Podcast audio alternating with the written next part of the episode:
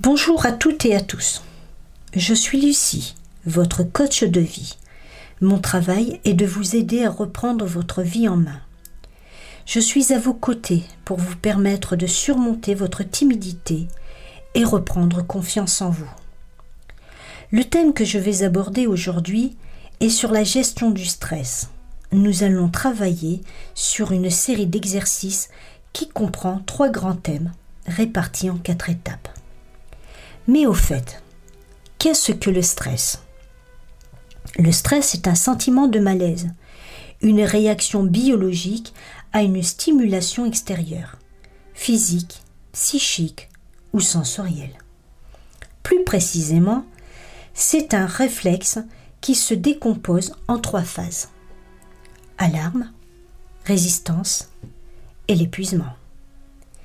C'est donc un ensemble de réactions physiologiques en lien avec notre pensée, nos émotions et notre comportement, qui se manifestent chez les personnes lors d'une situation inconnue.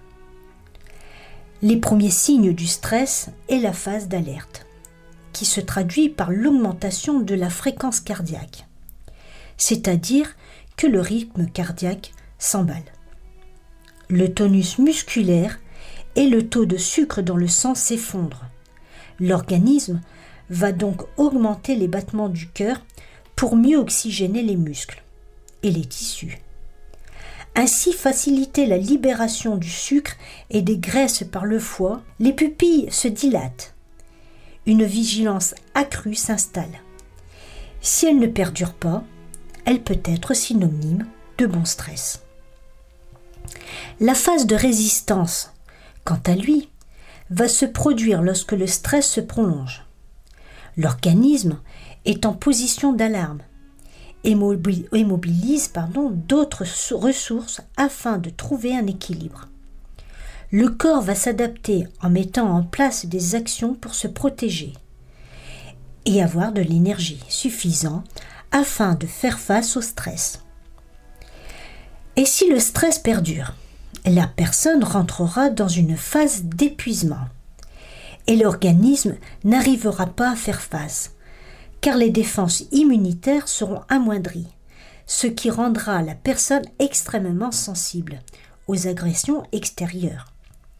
C'est dans un état de tension excessive que va apparaître la fatigue, la colère et voire même la dépression. C'est à ce moment-là que le corps dira stop. Lorsque ces réactions freinent ou bloquent la personne, on parlera de mauvaise qualité du stress, appelé stress infructueux, fragilisant la santé.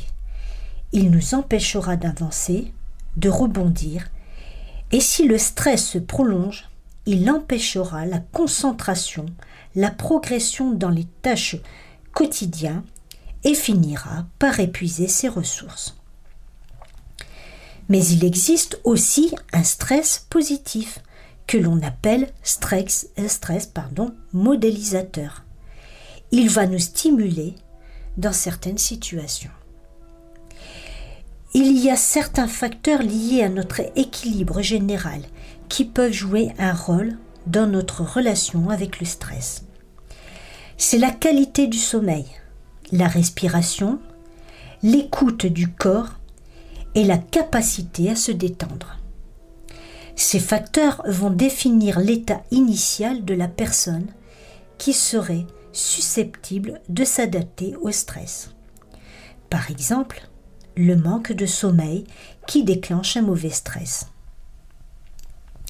La méthode de gestion du stress se compose en quatre étapes qu'il faudrait suivre afin de mieux gérer son stress. En fonction de la méthode, il y a des facteurs à prendre en compte, c'est-à-dire la capacité de se détendre, la concentration, la relation aux émotions négatives, la relation au lâcher-prise, la connaissance de soi, la confiance en soi, pour cela, je vous propose un programme d'entraînement qui doit se faire dans une démarche personnelle. et cela représentera un axe de travail. Les facteurs ci-dessous seront développés de façon plus approfondie prochainement. La première méthode de gestion du stress est de avoir une bonne maîtrise de soi. C'est une étape importante pour prendre du recul tout en gérant ses émotions. Un moyen de savoir accueillir et utiliser les émotions. Accepter ce que l'on ne peut pas changer. Parvenir à lâcher prise, à ne pas perdre du temps et d'énergie pour ce qui ne changera pas. Ça consiste à avancer et ne pas ressasser en ayant un discours intérieur négatif. Et puis qu'est-ce que je veux? Pensez qu'il y a des solutions. Et s'il y a des solutions, il y a des réponses. Alors apportez des réponses qui vous correspondent, bien sûr. Nous sommes là sur une étape liée à la connaissance de soi. Et enfin, agir. Mettre la solution en pratique une fois qu'elle aura été trouvée. Il n'est pas toujours évident de s'y tenir et d'aller jusqu'au bout de ses choix, bien sûr par manque de confiance en soi.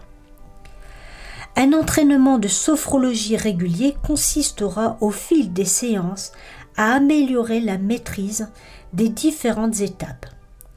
Et c'est en travaillant sur les différents facteurs que nous pourrons mieux gérer notre stress. Par exemple, pour une bonne maîtrise de soi, il est essentiel de travailler sur la respiration et les émotions désagréables. À savoir que de développer sa capacité d'adaptation ne signifie pas s'accommoder parce qu'il le faut. Au contraire, c'est déployer les moyens qui vont permettre de faire de bien gérer et vivre une situation de stress. On s'adapte toujours quand on est dans une action qui va dans notre sens, de notre vitalité et de notre évolution personnelle. Je terminerai par ces mots. S'il est possible de transformer un mauvais stress en bon stress, et qu'il nous permette de changer notre vie, alors pourquoi hésiter? Je vous donne rendez-vous très prochainement pour le premier exercice sur la gestion du stress. D'ici là, prenez soin de vous. À bientôt.